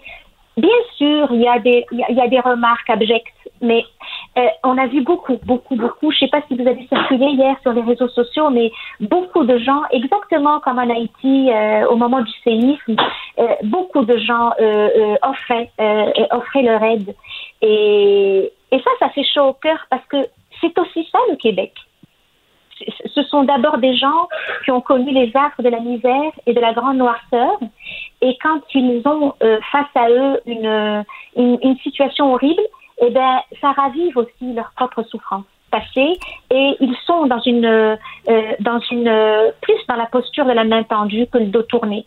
Nonobstant toutes les, euh, toutes les, tous les cas de personnes qui veulent qu'on ferme les frontières. je pense que c'est important de se le rappeler, ça aussi. Vous avez tout à fait raison et je reconnais bien la psychologue euh, qui euh, fait une conclusion sur une note positive, euh, mais vous avez tout à fait raison. Hier, on a vu du beau chez les Québécois pendant que nos cousins, nos amis libanais vivaient une situation absolument tragique. Merci infiniment encore une fois, Rachida, de nous avoir parlé ce matin. Merci à vous, puis une pensée vraiment très chaleureuse à tous nos amis libanais, puis on est là.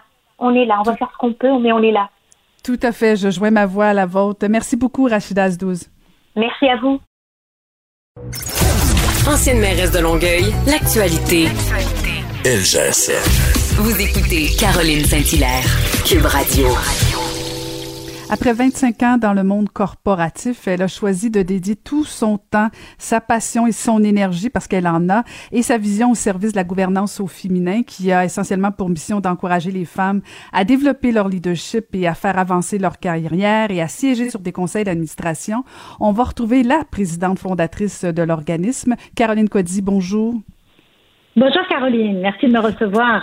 Ben, merci à vous, Caroline, de nous parler ce matin et euh, particulièrement parce que, euh, je le rappelle aux gens qui nous écoutent, vous êtes euh, québécoise, canadienne, mais vous êtes née à Beyrouth. Alors, on a une pensée, bien sûr, pour, pour les gens au Liban, mais pour quelqu'un comme vous, ça doit présentement créer un, un lot varié d'émotions. Bah, écoutez, effectivement, c'est une période extrêmement difficile parce que c'est une crise qui s'ajoute à tant d'autres crises euh, qui se suivent depuis depuis des années. évidemment, euh, la, plus récente crise dont, dont on parlait, c'était la crise économique sans précédent, un pays un pays au bord du gouffre. Euh, financier avec des personnes qui qui traditionnellement étaient relativement riche. Le Liban est un pays économiquement assez puissant, mais qui est en ce moment euh, aux prises avec euh, avec cette crise de, financière, qui doublée d'une double explosion, comme vous avez pu le, constater hier, a créé euh, un, émoi partout partout sur la planète. On ne parle que de ça en ce moment. Mm-hmm. Est-ce que, est-ce que ce qui s'est passé hier pour vous, bon, vous faisiez référence à la crise économique, tout ça, la crise politique, on va se le dire, le Liban a pas eu euh, pas eu beaucoup de répit euh, depuis euh, les années 70. Est-ce que ce qui s'est passé hier est un drame? Oui, on, on convient ensemble un drame humain important. Est-ce que vous êtes inquiète pour la suite des choses?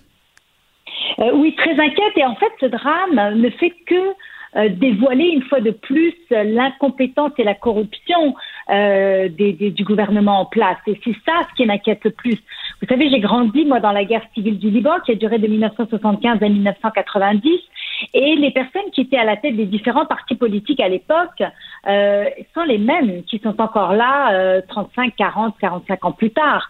Et, et, et en fait, ce que je n'arrive pas à saisir, c'est comment ils peuvent s'attendre à ce que le pays puisse enfin se redresser si on ne change pas la façon de faire. Et au mois d'octobre dernier, d'ailleurs, j'avais fait plusieurs entrevues pour parler de la révolution libanaise qui nous donnait un vent d'espoir extraordinaire.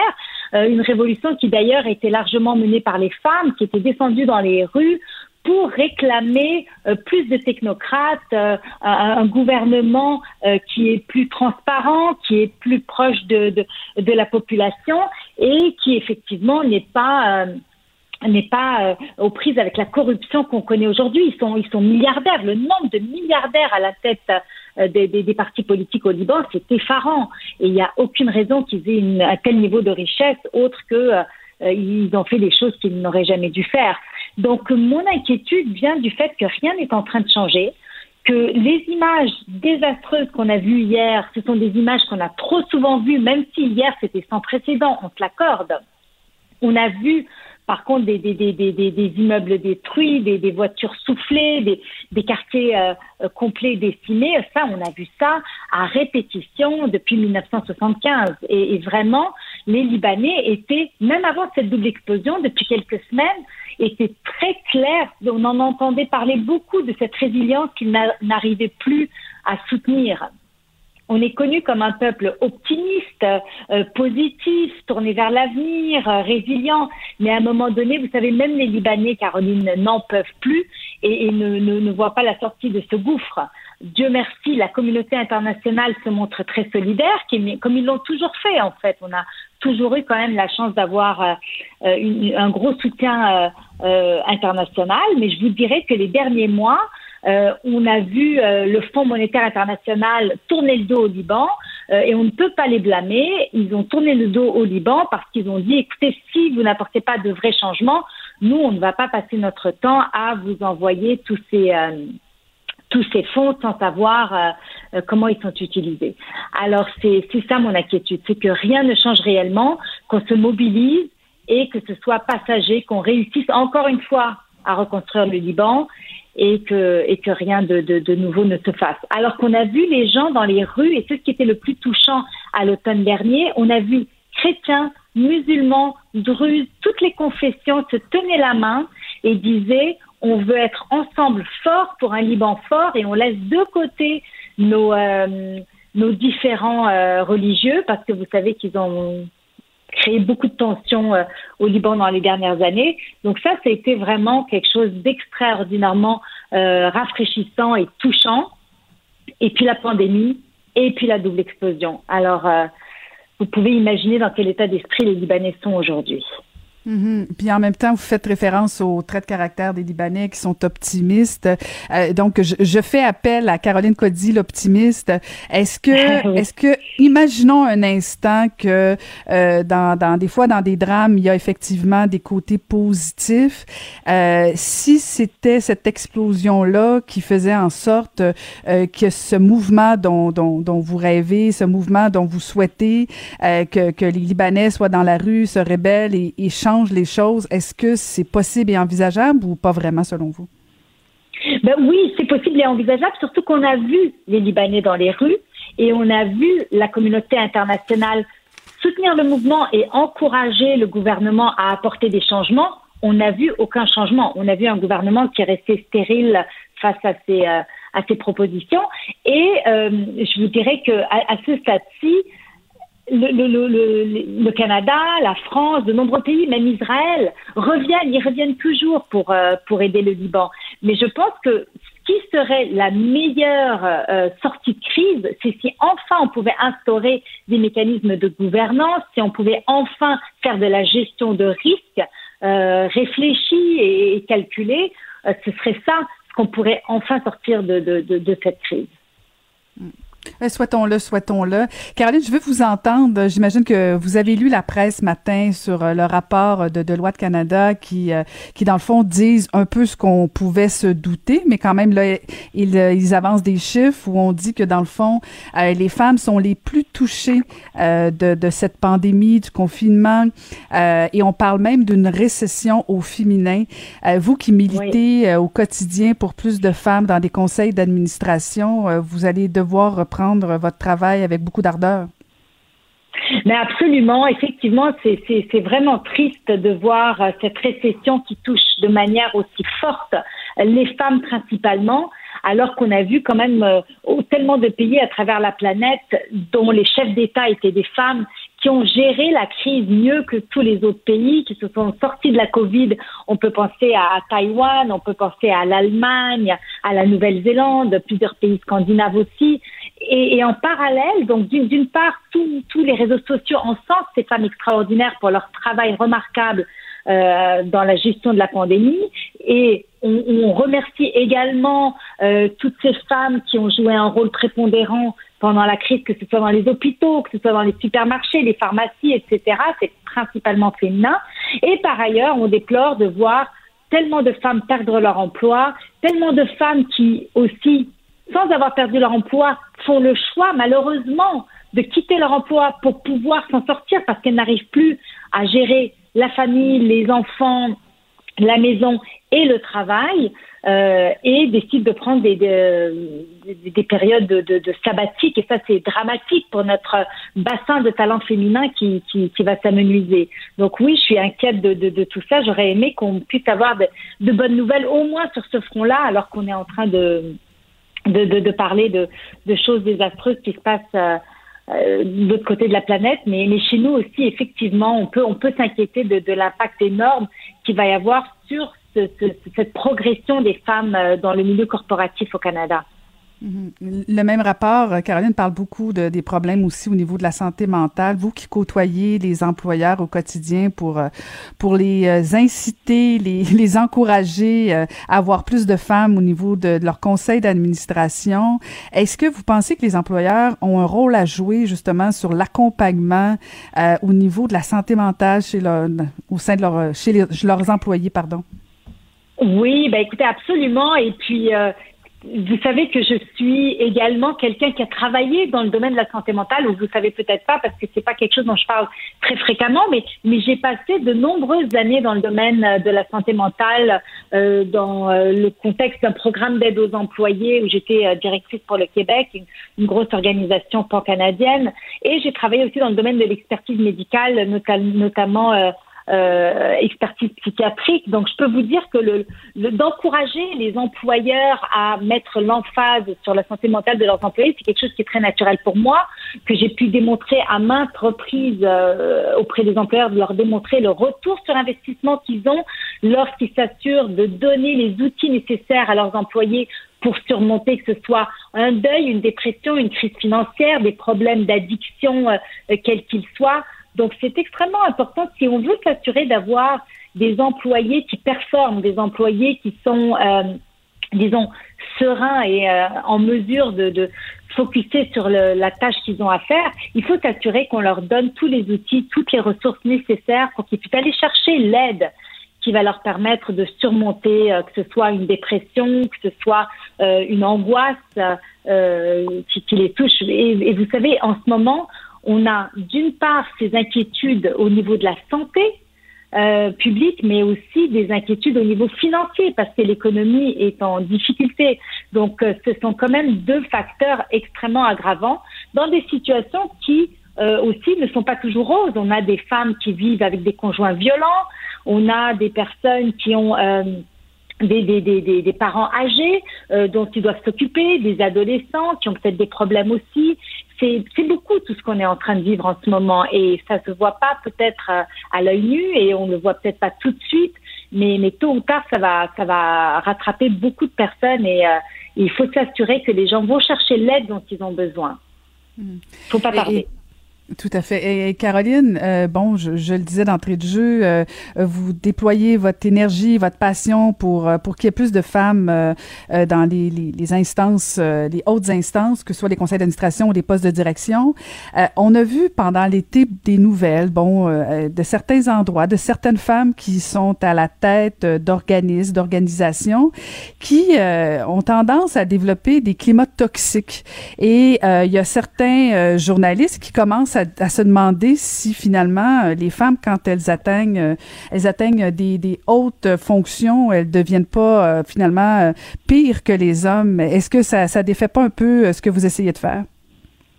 Écoutez, Caroline, il y a des gens qui pensent que les femmes, quand elles ont le pouvoir, elles sont plus dures, et des fois ça arrive. Donc, on ne peut pas généraliser.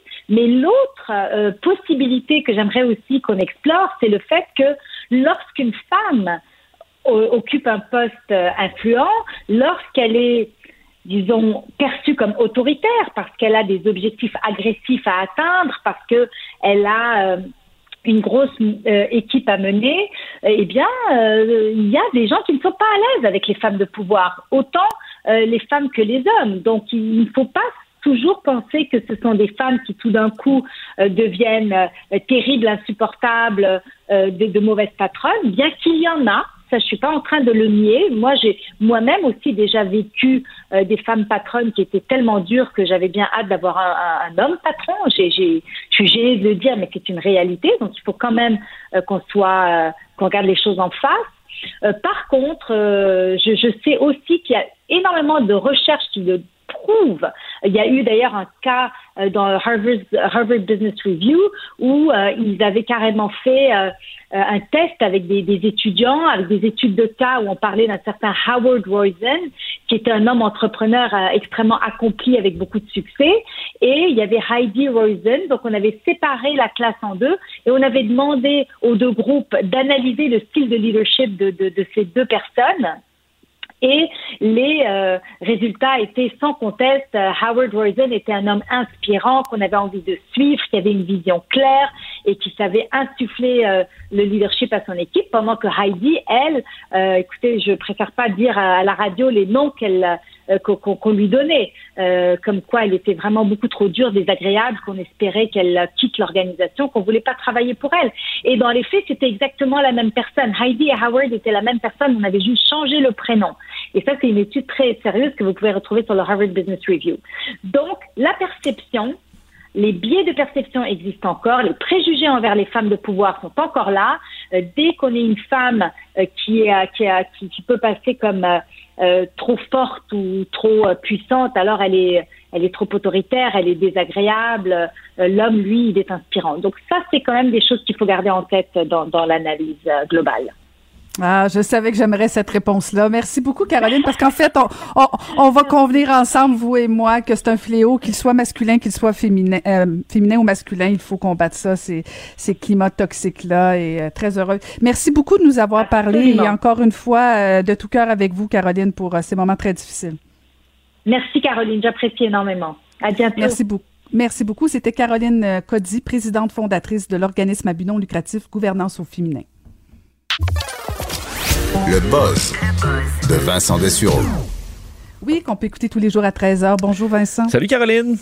Alors, tu vas nous parler de cette nouvelle application de Facebook qui vient concurrencer TikTok. Écoute, oui, un ajout à Instagram. En fait, c'est pas vraiment une application en ah, soi, mais c'est une partie nouvelle euh, d'Instagram, mais qui est, euh, et tu le sais, là, directement un concurrent de TikTok, donc Facebook, qui veut vraiment s'attaquer à son nouvel, euh, peut-être ennemi numéro un, le concurrent numéro un.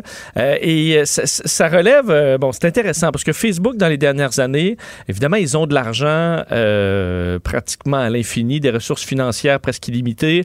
Et on arrive toujours à se questionner, est-ce qu'un jour, on pourra voir de réels concurrents à Facebook qui peut soit acheter tout le monde ou soit copier tout le monde s'ils ne peuvent pas l'acheter? Et c'est un peu ça qui arrive présentement avec euh, Reels, c'est-à-dire que TikTok et Facebook ne peuvent pas vraiment euh, l'acheter. Euh, on voit que là, dans les intéressés, c'est Microsoft. Facebook, acheter TikTok aux États-Unis, ce serait, ce serait trop gros. Là. On, a des, on, se cannibaliserait.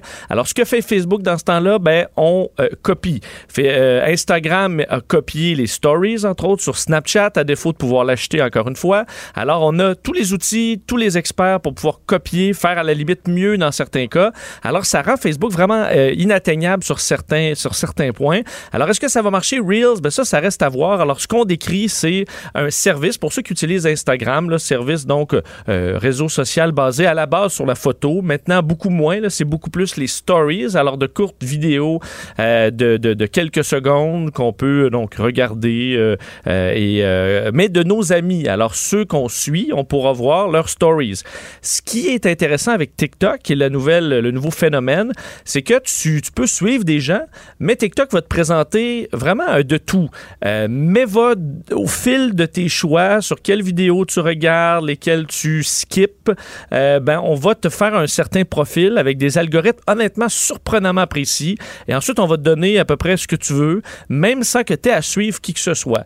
Euh, alors, c'est un outil qui est très puissant, ce qui fait qu'on a de la misère à s'arrêter une fois qu'on est sur TikTok et qu'on a fait quelques heures parce que ça donne exactement ce que tu veux.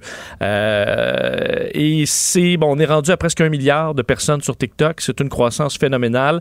Alors, ça fait peur à Facebook et Instagram. Alors, Reels va fonctionner un peu comme ça, c'est-à-dire qu'on va euh, permettre de faire des vidéos, mais plus éclatées, avec rajouter de la musique, rajouter des chansons, pouvoir faire du lip sync, rajouter des montages également, donc pour pouvoir faire des effets, rajouter toutes sortes de textes. Donc, vraiment donner des outils pour pouvoir faire des vidéos plus éclatées.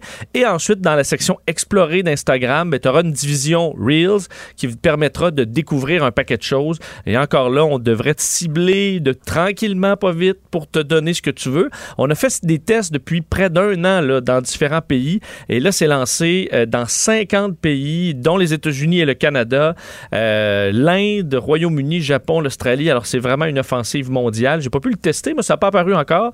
Mais euh, bien hâte de voir qu'est-ce que, que ça donne.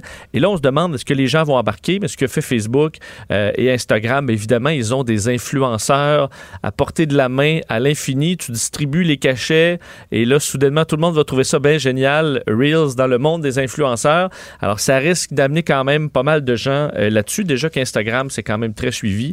Alors, euh, est-ce que ça devient trop gros, ça, ces euh, immenses conglomérats? Est-ce que Facebook doit être scindé? C'est ce que plusieurs demandent. 3,14 milliards d'individus qui sont touchés maintenant par Facebook, Instagram, Messenger, WhatsApp et les autres. alors, c'est c'est beaucoup. C'est beaucoup. Ben écoute, moi, il y en a un petit cachet, je vais l'essayer. Oui, si, si on donne un petit, mettons un ah! petit, un petit 5000, là, pour euh, te voir négociable, euh, négociable. Te, te, voir faire du reels. Quoi que là on dit TikToker, je sais pas si on va dire reels, c'est reels, reels, to reels. Après 5 heures, ça va être drôle. Ouais. Euh, ouais. Alors à suivre. Je vais aller reeler ça. On va aller, on va aller se reeler ça. Écoute, tu veux nous parler de musique et d'entraînement? J'écoute, j'ai hâte de voir ton choix musical. oui, ben en fait, tu n'auras pas mon choix parce que moi, honnêtement, je suis ah! pas. présentement, je m'entraîne pas beaucoup, Caroline, ah! je dois dire. C'est peut-être ouais, peut-être la pandémie ou je sais pas. je, alors, je pense, qu'il y a beaucoup de gens qui sont comme toi. Ouais, mais il y en a en même temps une autre partie qui s'entraîne en fou, là, qui profite. Peut-être des gens sur la PCU aussi qui en profitent pour se mettre euh, un six-pack qu'ils ont toujours rêvé. Et euh, ben, plusieurs vont voir qu'on voit des gens courir, faire du vélo. Ils ont généralement des écouteurs aux oreilles pour se mettre dans l'ambiance. Et euh, est-ce que ça fonctionne, la musique? Semble que oui, pour se garder motivé, se garder heureux, mais également pour les fonctions cognitives, il semble qu'après, euh, c'est bon, euh, étude qui est faite auprès de 33 jeunes adultes, c'est pas une énorme étude, mais on a, j'ai quand même trouvé drôle, euh, il y a la moitié, on leur a fait écouter de la musique pendant l'entraînement, et l'autre moitié, une série de bips. Et après ça, on a arrivé à la conclusion que les gens qui avaient écouté de la musique plutôt que des bips étaient dans un meilleur mood. Euh, bon, ça, je te dis que ça me surprend pas beaucoup. Ben Ce qui me surprend un peu plus, c'est qu'après ça, on leur faisait passer un, test de performance cognitive et les gens qui avaient écouté de la musique performaient mieux. Alors, on voit que le cerveau travaille, le cerveau naturellement s'ajuste également au rythme. Alors, il y a des effets très positifs. Euh, alors, écoutez de la musique, gênez-vous pas. Et également, euh, c'est toujours sur la musique, une autre étude sur le fait de manger en écoutant de la musique.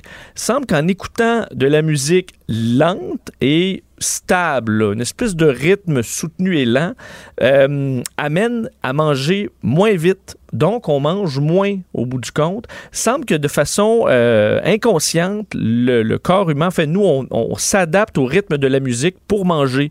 Alors, si tu as un gros beat dance en mangeant, tu vas finir ton assiette en deux minutes. Mais si tu as un beat très lent, euh, ça fonctionne mieux. Alors, on suggère même chez ces chercheurs de réfléchir à l'idée de mettre une musique du genre dans les écoles, peut-être même dans certains restaurants où on veut que les gens mangent tranquillement ou prendre le temps, ou euh, les places où on veut euh, faire du, du, volume, là, puis euh, changer les tables, ben, mettez du rythme plus intense.